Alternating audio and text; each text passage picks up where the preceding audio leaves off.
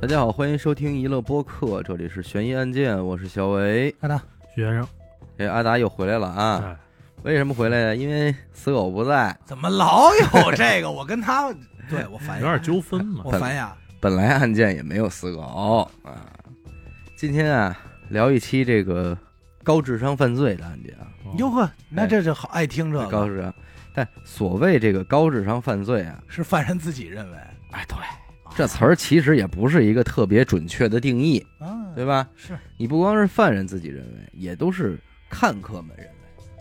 你之前我看过一这个律师的采访，嗯，人记者就问说：“您从事法律工作这么多年了啊，这大案要狱参与了不少，有没有什么您经历过的这高智商犯罪案件，你能给我们说说？”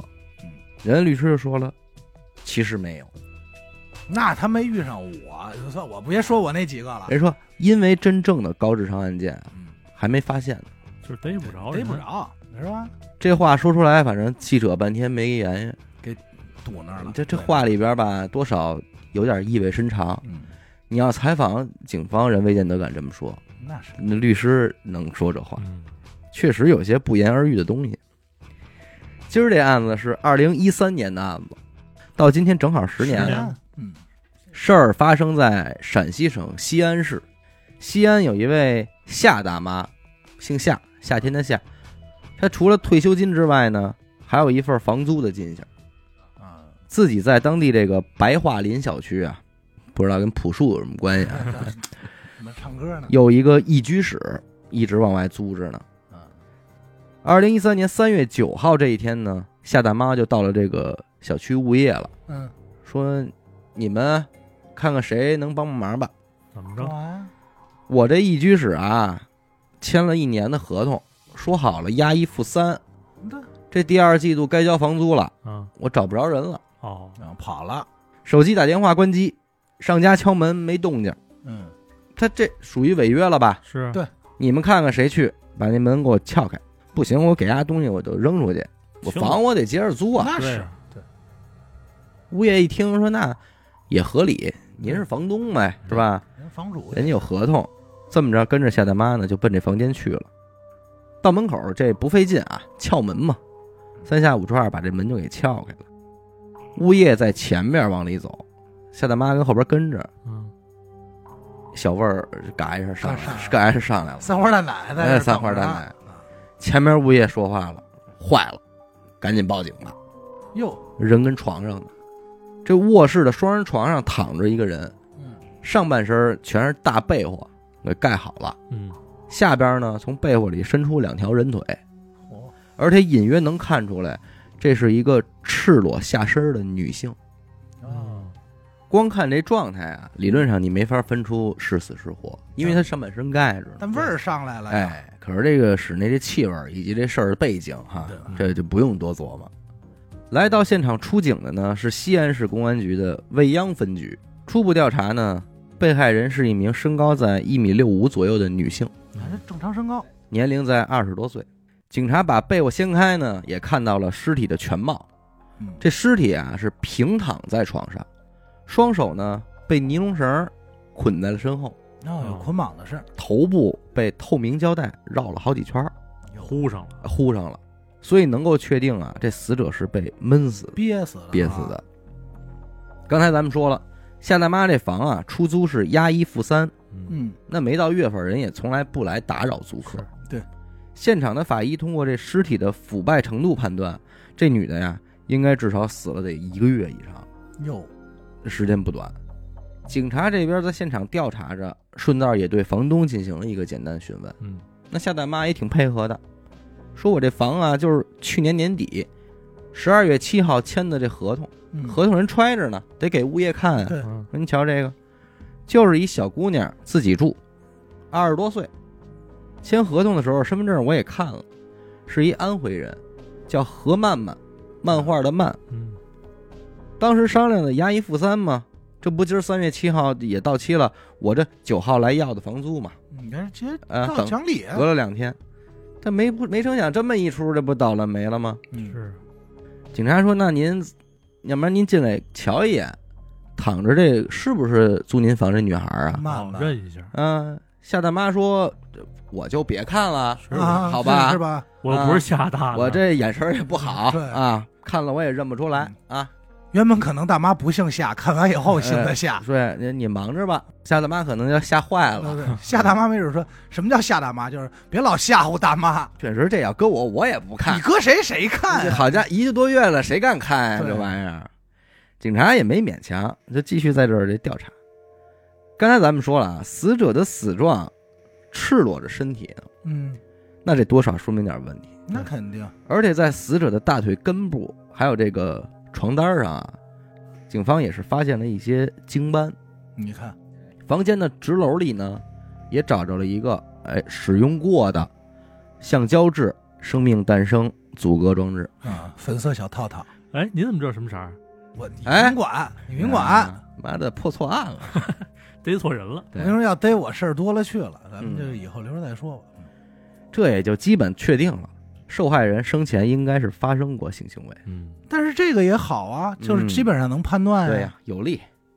房间的其他位置有这个明显的翻动痕迹，哦，嗯，死者的手机等物品也找不着了，衣柜翻的都翻出来了，嗯，行李箱打开了，整乱。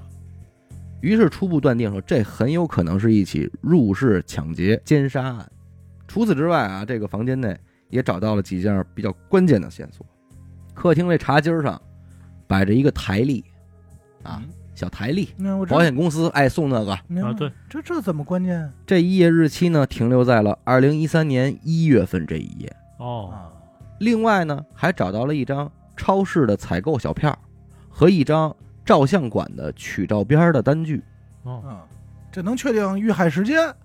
这超市小票上采购日期是一月九号的下午一点四十，嗯，这说什么呀？一月九号下午一点四十买过东西。出过门呢儿，而这取照片的单据上面呢，约定的取照片日期是一月十号。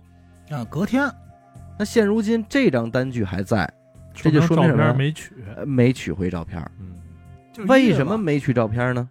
是不是已经不在了？对嗯有这可能。对对，如果这个推测成立的话，那这对死者的准确死亡时间就能起到一个决定性的作用。那是这边呢，警察拿着单据去照相馆取照片，现场的警察又发现新东西了。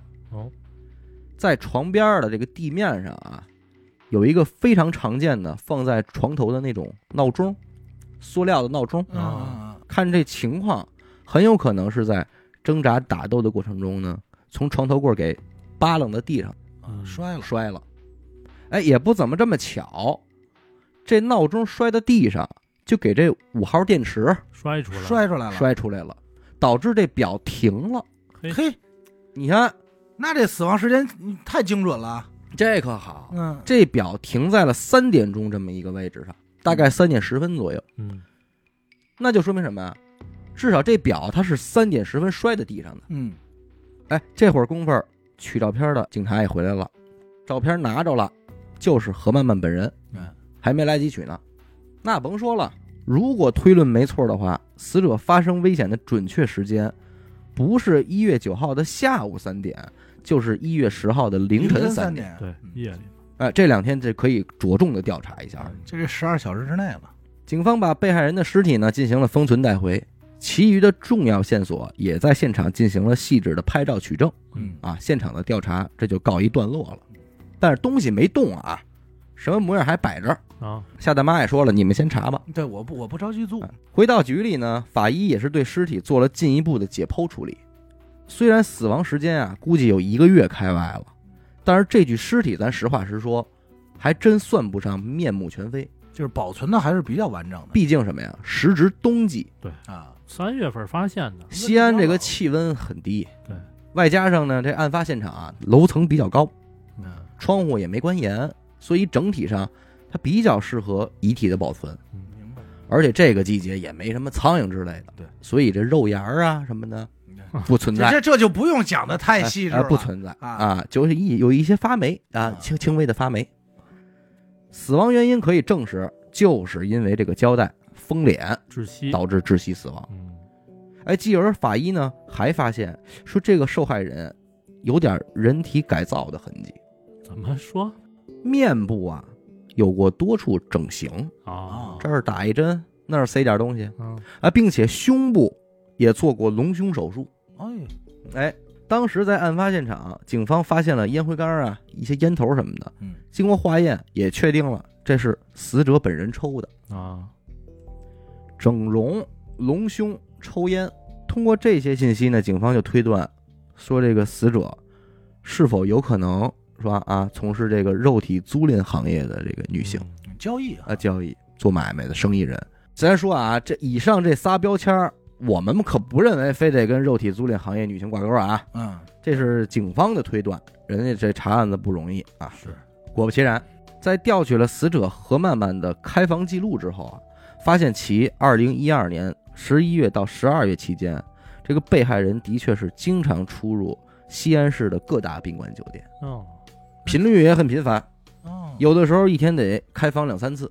这也就算是咱们说侧面的验证了警方的这个假想了。是就不能是人家喜欢说在外头住横，不能是一探店主播吧？那有可有可能，探店试睡员，探酒店试睡员嘛，哎嗯，同一时间，何曼曼的父母呢，也在接到了警方的通知之后，赶到了西安当地。老人不能接受啊，那是，说这能是我们家闺女吗？这刚二十三岁啊，连婚都没结就走了。出于严谨啊，把二老这 DNA 和死者进行了比对，嗯哎，这实锤了，死者确实是何曼曼本人，嗯这个无疑了。老两口肯定是哭的不行了。警方呢，借着安慰的机会，也是对俩人简单的问了问话：“您这闺女什么时候到西安的呀？嗯，做什么工作的呀？您了不了解啊呀，？平时有什么好朋友没有？对，最后一次联系是什么时候？对，该问都问了。老头说：“嗨，说我们农村人没什么文化，嗯，这孩子也就是初中文凭，那毕业在家待了几年，就说出来打工来。具体做什么呢？我们了解不多，嗯咱哪知道城里都有什么工作呀？是是，也不知道他有什么朋友。这不一月份头过年那会儿啊，我跟他妈就商量说，闺女这么大了，谈婚论嫁的事儿也该考虑了。嗯他妈给他打了电话，让他给寄张照片回来，哦，准备老家相亲用。所以这才拍的那照片，哎，结果这照片没寄回来，人也联系不上了。嗯，在德州县儿，就就是你们联系我了，你说这叫什么事儿？这就对上了吗？对。刚开始啊，照相馆那照片取回来，警方还疑惑呢，说这年头，这年轻人怎么还拍这种照片儿？哦，后边花花草草的假背景啊啊，这是一不，搔首弄姿的哦艺术照啊，艺术照，嗯这看起来也不时尚。闹了半天，这给家里寄着相亲用，老人不没有智能手机嘛？是嗯明白，这边怎么安慰老人、料理后事儿，这不说了，这继续本案的调查嗯。人命关天的案子嘛，这个未央分局的刑警大队啊，大手们也都到场了，凑在一块儿开始研究。通过已经掌握的线索，基本可以排除这是强奸杀人案了。怎么说？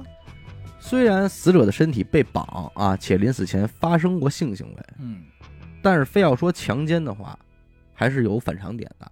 嗯首先，死者所躺的这个床上啊，嗯，他床单铺的比较整齐，没有什么挣扎痕迹，哎，不像是在床上发生过打斗冲突这种。哦再一个呢，死者这身上也是，你别看他双手被绑了，可是他身体其他部位比较干净，嗯没有个抓痕啊，说给一嘴巴、殴打过，找不着这种痕迹。啊，你得说，如果死者是不情愿被绑双手的话，他多少得受点伤。他得挣扎，可是他这没有。嗯，最关键的什么呀？安全套。谁家强奸犯还得戴上安全套？是还留那儿，那这够讲究的。那万一人家说强奸犯哎怕说，你想的多，要发现就是你干的，怎么跟我有什么关系？你想得我就说万还有一颜色偏好吗，他在意这个。万一我说这 pink pink pink 卡基不要不要卡基米不卡基米要不要聊这些 无聊的东西，说案子啊卡基米。跟我有什么关系？事情进行到这一步，且主要怀疑的作案时间也能推测就是一月九号嘛。嗯对，按咱们能够想到的方法，这是不是得看看监控了？对啊，二零一三年了，遍大街都是，监控普及差不多。嗯。但是我估计费劲，这监控它有覆盖时间啊，啊。对吧？咱们你想的多，你还是你还是琢磨过的，我又早琢磨过，你琢真是啊。你真是老踩点儿这个，你不要老管我，咱们只是说，就是说有常识、有经验。无多有少。啊。警察呢也就到了这个白桦林小区，嗯，可这就得说白桦林这小区管理真差劲。等警方到了物业了，说想调监控看看的时候，嗯，这小区之前压根儿没装过监控。哦，啊？警察进物业这会儿，工作人员正往里搬刚买回来那摄像头呢。说：“哎，对我们这就装的嗯，您看我们这儿装知这出事儿了，知道装了。啊你这今儿下午就装，准备装，你们没来及，你瞧这事儿闹的，警察也没搭理他。你这会儿装还管什么用啊？对呀，那是本身就已经怀疑死者是肉体租赁行业的人了，这类人的社社会关系这是不好查。相当还是说过费劲。眼下呢，只能采取点笨办法。白桦林小区周边啊，足疗馆、按摩店，挨个走访，啊，摸排看看能不能找着说认识死者的人啊。就是中间人什么这种，哎，挨个问呗。也就这会儿，警局的其他警员有了一个重要的发现。发现什么了？刚才咱不是说了吗？死者这茶几上有一台历啊，嗯，嗯，在这个台历靠近上方的位置，有一行圆珠笔写的字儿，是一个人的姓氏加手机号。哦，段，段正淳那个段，嗯，一手机号幺三七零幺二九幺零八，三六，嗯哎。啊，哎，但我不姓段，他叫段达，段达、哎段公达，段公达，想吃冰下雹子了，这属于是吧？对，赶快联系吧。什么人的手机号值得被写在这台历上重点记录啊？老主顾，这不是街坊，这肯定不是街坊那，是嗯，一定是重要的人，说不定就是嫌疑人本人呢。嗯针对这条重要线索，警方不敢打草惊蛇，不能直接打电话说：“哎，是不是你杀的？吧嗯，？”那这不惊了吗？对，万一真是嫌疑人，这就跑了。对，故而采取的什么外围调查，按图索骥，咱就在地下周边悄悄的调查这个手机号主人。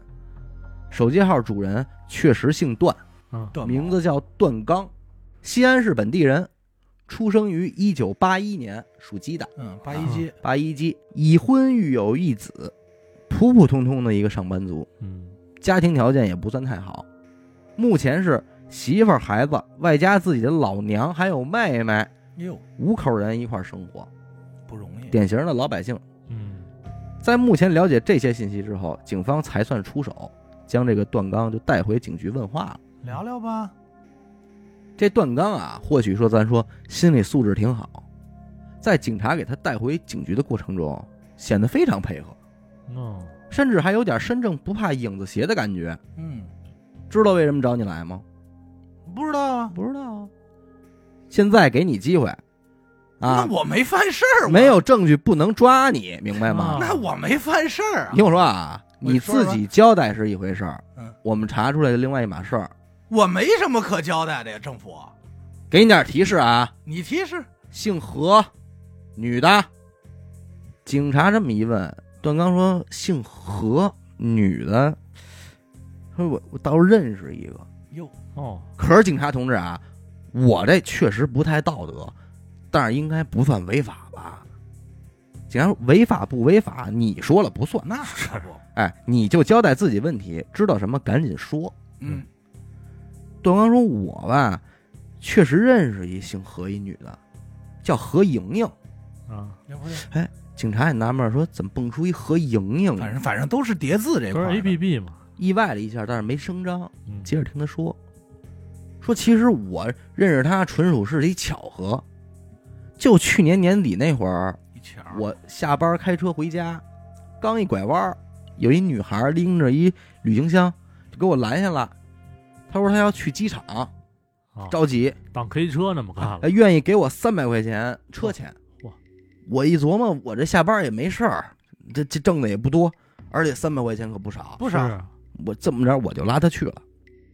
她往机场走这一路吧，他妈那女孩还挺健谈，跟我说她叫何莹莹，二十二岁，莹莹，也是刚到的西安。何莹莹说：“我这只身一人，没什么朋友。”嗯，这聊得一开心啊，非要跟我加微信交朋友嘛，你加呗。说是以后有什么事儿能帮衬那对，那肯定该帮忙帮忙。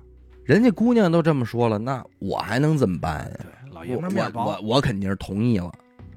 原以为啊，这微信加了也就是个意思，是可是没想到接下来这段日子里吧，何莹莹这女孩还挺主动，哎时不常的就发微信跟我聊天，啊，还说要约我出来吃饭请客。喝茶你看，我这一去还真没毛病，真是给我花钱请我吃饭，哎，对我真好，就说挺喜欢我的啊，说我能给她安全感。善良至少。您说我这结婚这么多年了她，比我小十一岁呢，嚯，长得也都不错，我哪受了这个呀？是受不了，一般把持不住。也就这么着吧。所以大概今年一月份，头过年那会儿，他约我上他们家，动换了，在白桦林小区，哦，说让我上去做客，嗯，顺便买俩安全套。我一看有这好事儿，那我不就去了吗？是完事儿我就走了。警察说哪天去的还记得吗？几点去的呀？段刚说：“我记着呢，一月九号啊可以吗？先生，就他妈你记，啊就是记真清楚啊！那天腊月二十八，我下午三点到他那儿，哦，完事儿我去辅导班接孩子去了。哎，老伴儿，该说我都说了啊，警察同志，您看我这个是不是确实不道德？可我不犯法吧？我我这算约炮，您您能不能别跟我媳妇儿说这个？我以后不联系他了，你看行不行？我不我不找他了。警察说你以后肯定是找不着了啊。说你也能找他，就看你敢不敢。说你挺鬼啊，避重就轻。这边屋里对他问话，门口其他警察就搜段刚这汽车，啊，没多翻啊，后座挡风玻璃底下赫然放着一卷胶带，胶带上还绑着一捆尼龙绳，嘿你，看和死者身上绑的那个一般无二。同款，警察拿着东西直接就冲到问讯室了，东西往桌上一扔，还他妈装呢你？装什么死？这是什么呀？嗯，说吧，说吧，你怎么给弄死的？哎，这话一说出来，段刚才掉蛋儿，嗯划了，说天地良心，我可真不知道这事儿。您借我俩胆儿，我他妈也不敢杀人呢。我确实去了，我也确实睡了，可是我睡完我就走了，别的我可真是什么都不知道了。哟，说那这胶带和尼龙绳你怎么解释？是啊，我实话告诉你啊，这人就是用胶带给闷死的，手上绑的尼龙绳跟你这一模一样，东西在你车上找着了，不是你是谁呀、说吧，段光说这这东西确实是我车上的不假，我知道有它，可是不是我买的，就是何莹莹买的，落我车上的，我压根儿没用，我就在后窗户那儿放着，可这不是我东西啊。嗯，对话进行到这儿，段刚咧着嘴看着警察，眼泪眼睛里打转。警察呢盯着段刚这脸，双方对视了几秒钟之后，警察说：“那先带下去吧，对比一下那个精子，看看身上那对对，套里的是不是他的精。”这边把人带走呢，警察觉得这事儿不对，人家也不是第一天审案子了，嗯，这第六感这块儿不能差事儿，确实不像他干的。而且不说感觉，咱们说事实啊，嗯，哪有这么铁的人啊？一大堆证据摆在这儿，还装逼呢？就是都说了，这里不对劲儿。这段刚应该没说谎。这故事是这么个故事。走，白桦林小区，咱们再回现场看看去。嗯，这事儿他妈有点不对劲儿。嗯，一行人往现场走着，就琢磨着，说不对劲儿，说不上来哪儿不对劲儿。反正就是怪。嗯，哪儿的问题？到了现场之后啊，这警察们分头行动，对现场又进行了一遍细致的勘查。带头这位呢，进了这个卧室，蹲在这床头柜底下，就看这闹钟。哎呦，这下午三点。哎，你吓我一跳！你这对了，就是这事儿，什么事儿？这事儿不对，太顺了，嗯线索太顺了。练的倍儿好。啊，所有的线索啊，这不就给咱准备好了一样吗？对，嗯一步一步往里套嘛。小区怎么就正好没有监控？啊？尸体上这精斑，遗落的安全套，正好停在下午三点的闹钟，嗯，日历，一月九号的超市采购小票，对。嗯，这不就领着咱们走呢吗？最重要的是这台历啊，写好了这电话和名字，嗯，让咱们找人。嗯，这何曼曼分明她之前就认识段刚了呀，嗯，也已经加过微信了，干嘛还手机号写一手机号啊？肯定早就存到通讯录里了。是，为什么写这个呀嗯？方便吗？这对于今天的来说很不方便。那是，他写这有什么用啊？唯一的意义就是让咱们发现。就给警方看的。更关键的是，你们来看这闹钟。一帮人进了卧室，看着地上闹钟，看这闹钟的状态啊，后边这电池盖嗯，摔开了，盖儿这板儿飞一边去了，啊，五号电池飞一边去了。这么大的摔劲儿，它应该是从床头上扒拉下来的吧？嗯，对，如果真是从床头柜上摔下来的，那你们说这电池和这后盖儿分别应该摔到什么地儿？应该不远，闹钟在地面上，嗯，电池后盖儿在床头柜倒数第二层的隔断边儿上，都摔上去电。池在床头柜最上边的桌面上。啊，在场的所有比较资深的刑警看见这一幕，都不由得后背冷了一下。嗯，闹钟不可能摔成这样，那是，它不在同一个水平面。对对对，如果这闹钟啊，咱说是从床头柜上叭掉下来了，电池顺着地面咕噜咕噜咕噜可以差，不多得了。盖板儿飞飞可以，怎么这电池摔一下从地面弹起来，弹回到床头柜上嗯，可倍儿好。啊？后边这盖板儿弹在抽屉那边，这不对了吧？可是现在这情况就是这样，那说明什么呀？人搞的。这是有人故意摆好的，嗯，引导着咱们查呢，就为了杠上你下午三点。就为了让你查这个段刚。也就是这个原因，让在场的警员都机灵一下子，就感觉什么呀？当说当时我就觉得，不知道什么地方有一双眼睛盯着我们呢，看着我们破这案子。这挺膈应，这一下就整等于是摆好的套让你钻，嗯，让这帮警察钻。事情到这一步啊，咱不说这个罪犯有多高的智商，但是这个人肯定具备一些反侦查能力，是，很有可能这不是一起冲动杀人案，而是一起计划周密的案件。嗯，与此同时啊，对于周边足疗店、按摩房的这个排查也仍然在继续。刑警们拿着何曼曼的照片，挨家挨户的走访问询，终于是功夫不负有心人，嗯，在有一家按摩店的员工这儿给了重要线索。怎么说？该店这女店员表示，何曼曼去年曾经在我们这店工作过一段时间，啊，后来辞职走了。自己单干了。在警方这个反复的引导问询下呢，女店员回忆出来一个重要线索，说何曼曼啊，在工作最后一天离开的时候，是门口有一辆车给她接走的。哦，嗯。汽车，那车我认识，是一辆崭新的奥迪 Q 七，哦，黑色的，特好看。Q 七不是五菱凯捷，不是，这跟凯那会儿凯捷还没出呢。啊，哎，那会儿应该是那个桑塔纳啊，对桑塔纳，特好看。Q 七好看车牌号具体多少我记不得了，但是肯定是这个陕 A 开头的啊，啊，陕 A。有了这条线索呢，办案警察比较激动。虽然这不能直接证明什么，但起码说明何曼曼在西安还有其他相识的人，是，那肯定。继而马上对这辆车展开了追查。得亏是一辆奥迪 Q 七，嗯，这车贵，少，好找。所以它的销量不会那么多。嗯，既然女店员说了这车特别新，那它就应该刚买不久。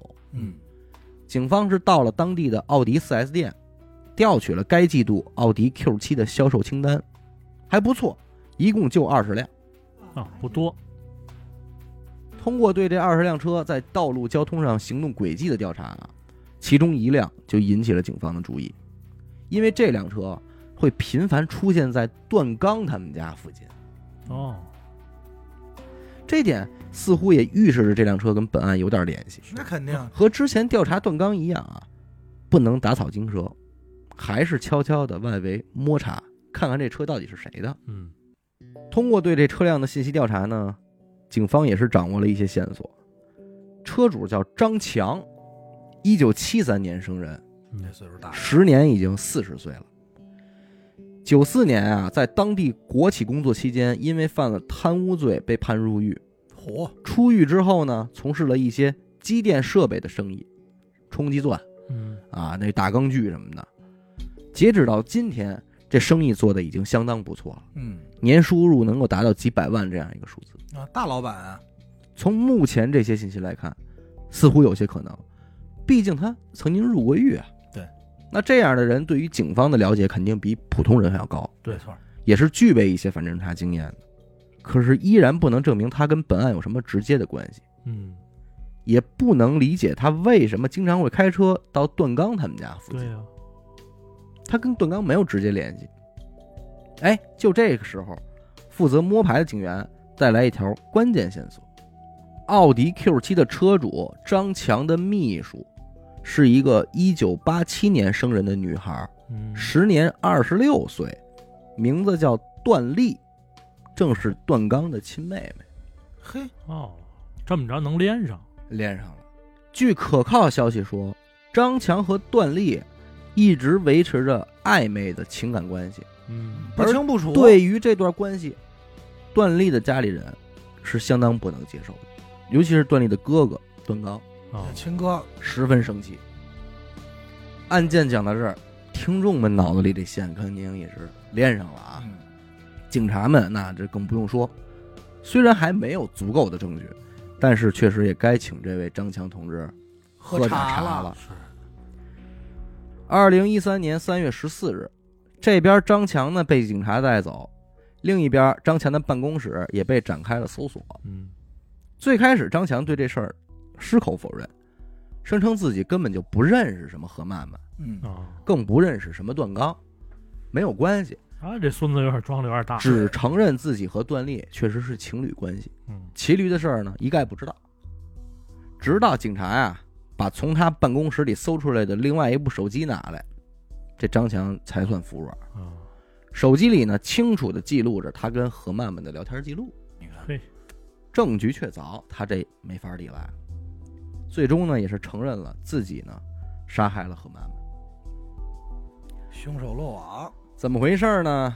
这个正如刚才咱们知道的啊，四十岁的张强聘请了小自己十四岁的段丽当秘书。嗯这段丽呢，从小父亲去世的比较早，他缺乏父爱，就把这个，面临着这个年长自己十四岁啊，爹味儿这么浓的这张强，嗯，这没有扛住攻势，是，坠入了爱河。就当爹看着呗，张强表现也很靠谱，嗯，除了平时无微不至的关怀之外，出手很大方。是人有钱呀，哎，送点小礼物这都不说了，嗯还花了四十万，以段丽的名义给他买了套房，嘿，哟，这个诚意可太大了。相当大，那是，段丽也觉得说这人有点白马王子本人了，嗯那对我不错，于是兴高采烈的把自己的情感分享给了家人。哎，不料家人十分反对，不同意，尤其是自己这哥哥段刚啊，不光是反对，甚至有点愤怒。说这都有好人吗？段刚说了，分手你是肯定得给我分，嗯而且不光分手，这班儿你也别上了，是远离那儿，你就在家待着吧。嗯你宁可不上班，一辈子我养你，这工作你也不许去干了。胳膊拧不过大腿啊！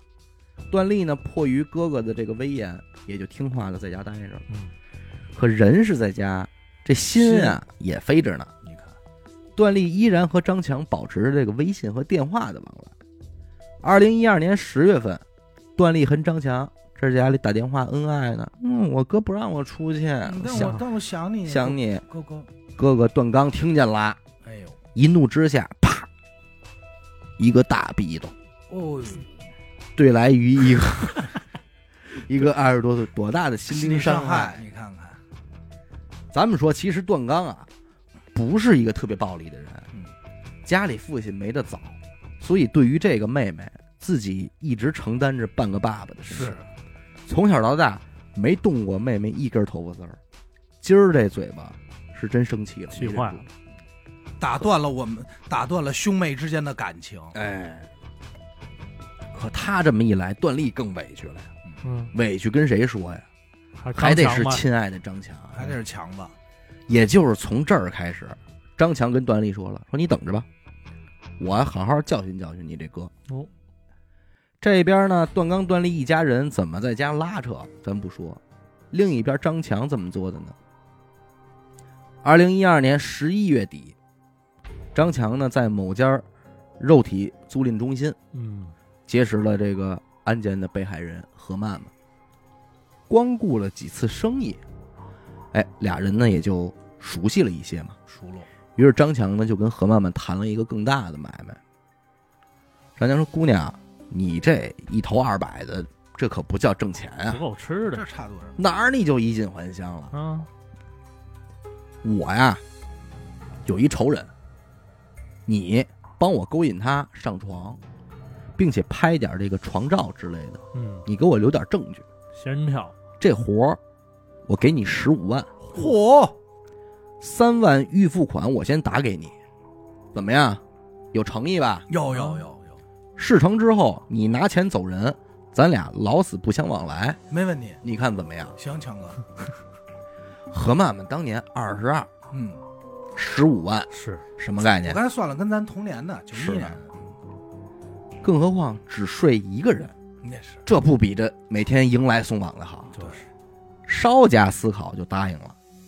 张强还提出了一个附加条件：从咱俩合作这天开始，何曼曼你可不能再接其他散客了，哦，嗯，哎，断干净了。要不然添乱，哎，哎，也就是这一天，女店员看见了何曼曼上了张强的奥迪 Q 七、啊接走了，接走了。之后，何曼曼怎么勾引段刚，怎么骗对方上的床，之前段刚也说了。但是大家不知道的是，光在如何结识段刚这个环节，张强和何曼曼俩人还真是费了点心思。你得设计设计啊，先开始啊，这段刚说让何曼曼划段刚那汽车，那车漆给他划一道，啊，并且在前挡风玻璃留一纸条，哎，说我哎我赔您钱，是，嗯，让段刚联系，这不就认识了吗？没成想啊，这段刚不太心疼车，彼时彼刻他开了也不知道一七手的比亚迪 F 三，啊，说他妈划痕看见了，纸条他也看见了，没往心里去，无所谓。嫌麻烦，嗯，得了，这么着吧，这才有了后来没辙了。何曼曼假装去机场拦车。嗯，再说案发当天啊，段刚呢如约来到了何曼曼家里，二人云雨一番之后，前脚段刚刚走，后脚张强就进门了。他跟何曼曼呢说：“咱为了庆祝合作啊完成，高兴一把。嗯，玩一回，”于是张强呢拿出了事先准备好的这个尼龙绳，反绑了何曼曼的双手，嗯，又拿出了胶带，开始往这何曼曼的脸上啊缠。到这儿，何曼曼都没有任何反抗。还以为玩游戏呢。哎，新花样，可见俩人之前在肉体租赁这块儿也有着尺度挺大的这种游戏手法。这咱就不这一点和使用粉色安全套、这个呃这个我刚才先说的，我说这个的断咱们就不清楚了。断公塔是有异曲同工之妙我。说刚才我就说了，这偏好个咱们就不清楚了，哎，不了解这种事儿。等到看着床上的何曼曼没有动静了，张强才开始布置案发现场，先把屋里的衣服弄乱，找出之前段刚用过的这个橡胶制生命诞生阻隔装置，把其中的一些液体洒落在何曼曼的大腿根部、一撒一些，床头柜这闹钟、电池抠下来，往地上一搁，制造这个时间线索。嗯，这搜证啊，日历都摆好台了，台历，哎，用笔写好了段啊，幺三七零幺二九108三五零，哎，方便警察后续追查嗯。之后拿着墩布，每个屋蹲一遍，倒退着走出的房间。啊，可见思想呢还是比较周密的。是这意思。值得一提的是啊，张强本来面对警察是否认自己蓄意谋杀的，嗯，嗯，说没玩好，呃呃，声称是什么呀？说我跟何曼曼啊是发生了这个争吵，才冲动杀人的。哦，但是这个言论经不起推敲，那可不。你得知道，杀死何曼曼的胶带和尼龙绳，都是张强让何曼曼自己去买的，包括故意遗落在段刚车里那一部分，也是他交代的。也是他交代的。嗯也就是说，张强的计划里，打一开始，这何曼曼就得死，这打一开始就是三万块钱的活可能都不给你，没准人就取走了。最后，就是想让段刚犯下死罪。对，就连现场的闹钟和台历这类物品，也是张强让何曼曼提前买好的，啊，限制呗。自己什么费劲都没花嗯。可怜的就是说这何曼曼啊，这人完全不知道这些东西是要这么用的，真是他妈做生意人，置自己于死地啊！对，真是配合着别人把自己给杀了。是自己掏钱杀自己。挣钱杀，闹钟买的，啊对对对对吧？这案子，广大网友底下也评论说说，合着这里外里就他妈便宜段刚了呗。啊，合着这个张强花花一重金让这个段刚嫖，嗯，这是你这一个舆论点。你看大家关注的点还真不一样。所以你就想着天底下没有这免费的午餐，但是我看完这案子，我其实有点后怕。我觉得这个张强啊，其实差点儿就成功。嗯，万一啊，他跟何曼曼说的是，说哎，等那个段刚完事儿了，你跟他说，让他给你绑上，脸上缠上点胶带，嗯，你再让他走。这样的话，我进去，咱俩直接开始，哦，那也就会那也就会造成什么呀？就是段刚走的时候，他可是完成了这些操作的。段刚捆的时候，可能留着鼻子眼儿，啊，张强再去负责把鼻子眼儿糊好，啊，就一下就完事儿了。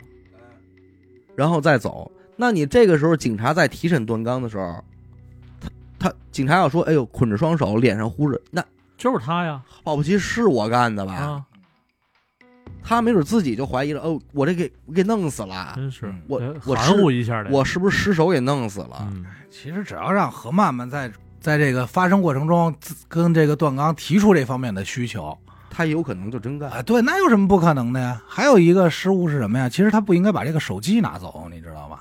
为什么呀？你手机不拿走的话，其实能更好的直接留下线索，就是你最后跟谁聊的天儿，嗯，对吧？嗯，你现在手机里有张强呢，这就应该当时现买一个手机。嗯我要是张强，就说这意思啊还是你有经验啊，对吧还是？现买一个手机单给你，这是咱俩单独联系的。他这个只能说是够大胆的，而且真的我觉得有点险些成功，嗯，是不是？换句话说，这东西有没有成功过都不好说。我很早之前那会儿看过一个案子，跟这个类似，他也是等于是借等于借套杀人吧，嗯但是他的方法呢是找个小姐，也是比如说跟许梦发生关系以后哎，啊你嗯。你这事儿我啊，跟许梦发生关系以后啊，把这东西都记好了，留好，嗯。然后我过去，比如我是这个幕后大佬，我把这东西拿走，嗯，咱俩小姐这就没事儿了。嗯我把这点东西留在那个我真正想杀那女的身上，嗯。你知道吧？那其实这也不禁推敲，不禁推敲，因为你应该能够从这个液体里边化验出有安全带的成分。对，或者说其他的一些细节对不上，这我也把套儿就搁那儿到那儿，嗯，因为这个刚开始你说呀，它叫莹莹的时候，其实我当时还以为是什么呀？没准就是段刚上的这个人，嗯打炮这个人，莹莹杀的曼曼，其实就不是曼曼嗯，啊，你知道吧？嗯就是俩人，所以反思点来说呢，这个社会上如果有女人啊，太主动的接近你，这得谨慎了。咱得掂量掂量自己几您根筋没那么大魅力，对十有八九这是奔着弄死你来，对。害你呢。但是我始终没明白，你说他何必非要置段刚于死地？他就算真是仙人跳，拍点照片儿也足够威胁的，足够威胁了，对吧？对也足够威胁了。他跟他那妹妹该好好呗，何必？应该就是想除掉。嗯哎，你们家里这踏踏实多大仇实在一块儿，唯一的一个男人，我要给他除掉。关键是都因为多大仇？张强自己是有家室的，嗯，他有媳妇儿有孩子，你就是弄死段刚，他也不可能跟段丽结婚，这是多大仇？然后最后搭上一曼曼，你可不吗？换句话说，从段丽的角度而言，我也觉得这个女孩是不是某种角度来讲，还就应该听点家里的话，那可不，本身就应该听。是不是？人太坏，你毕竟差这么多，你到最后你连对方有家有室你都不知道，你就这所以你想啊，要为什么说这个差点给自己亲哥哥害。说这个张强操性点呀。嗯他在找的时候跟他那个妹妹说的，说那跟那情人说的，说说你甭管了，我让他好看。转身就找的小姐，找的这曼曼，那时候人就已经计划好了要对杀人，对。对不对？你说他这是多狠啊凭空想象出来的这套呢，还是说他在哪儿有过这种灵？要不然就是他不灵感进过监狱吗？哎聊过这个？对，有可能综合了一块儿，比如说你干过什么事儿，他干过什么事儿，一结合，哎，这不是完美而且？他还很会选地儿，他选那白桦林小区就是一个没有监控的小区。我觉得这可能赶寸了，保不齐。呃，应该不是。那你不可能说让哎，说不好说不好听了，这房保不齐都是他让他租那儿的，是对吧？是他确实是是对吧那就肯定那已经是安排好的，安排好，包括甚至于租房钱都给了。租这个房就是为了让段刚来哦啊，就是哦，对，为了让从店里出来的现租的房是吧？对，就是为了让段刚来这地儿有一个地儿。上来人家早就计划好这套了。我跟你说，没准这方法在他这儿都已经演算过多少遍了，嗯，只是用在谁身上，哎，没错你知道吧？没错，只是我现在此时此刻你段刚，我恨你，我就用你身上吧。如果不是你，保不齐除掉别人也是同样的招。嗯。可是你说，如果他要是细心了，这闹钟没放在这个这后盖电池都在别的平面儿，会或者说是台历上没有这电话，但是警察还是那句话，也不完全是吃干饭的，人家嗯一审也能审出来，感觉有疑点嘛，要不为什么回去查的呀？嗯，对吧？真是真是。行，感谢您收听娱乐播客啊！我们的节目呢会在每周一和周四的零点进行更新。如果您想加入我们的微信听众群，又或者是寻求商务合作的话，那么请您关注我们的微信公众号“娱乐播客”。我是小伟，阿大，徐先生，我们下期再见。拜拜。拜拜。